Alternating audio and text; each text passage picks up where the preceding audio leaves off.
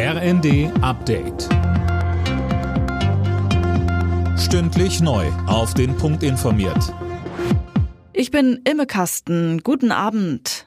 Zahlreiche westliche Politiker werten die russische Teilmobilmachung als Zeichen der Schwäche. Präsident Putin hatte angekündigt, 300.000 Reservisten einziehen zu lassen, um die Truppen in der Ukraine zu verstärken. Kanzler Scholz spricht von einem Akt der Verzweiflung.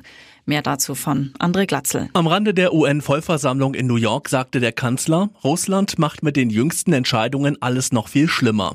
Und Scholz stellte auch klar, die von Moskau angekündigten Scheinreferenten in den besetzten Gebieten werden niemals akzeptiert werden. Deutliche Worte auch aus Brüssel. Die Ankündigung ist ein weiterer Beweis dafür, dass Putin nicht an Frieden interessiert ist, so der EU-Außenbeauftragte Borrell. In den USA wird eine Zivilklage gegen Ex-Präsident Trump erhoben. Die Staatsanwaltschaft des US-Bundesstaats New York wirft Trump und einigen Familienmitgliedern Finanzbetrug vor und strebt Geldstrafen in Höhe von 250 Millionen Dollar an. Außerdem will die Staatsanwaltschaft erreichen, dass Trump keine Geschäfte mehr im Bundesstaat New York machen darf. Organisierte Kriminalität wird in Deutschland zu einem immer größeren Problem. Durch Drogenhandel oder Einbrüche ist im vergangenen Jahr ein wirtschaftlicher Schaden von rund zwei Milliarden Euro entstanden. Im Vergleich zum Vorjahr hat sich der Schaden mehr als verdoppelt, sagt BKA-Chef Münch.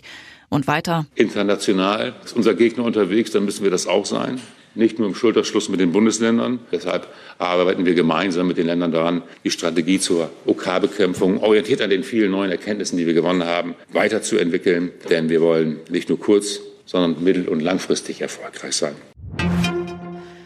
Am Weltraumbahnhof in Kasachstan ist eine Sojus-Rakete zur ISS gestartet. An Bord sind zwei russische Kosmonauten und ein US-Astronaut der NASA. Sie bringen unter anderem medizinische Artikel und wissenschaftliche Geräte mit ins All.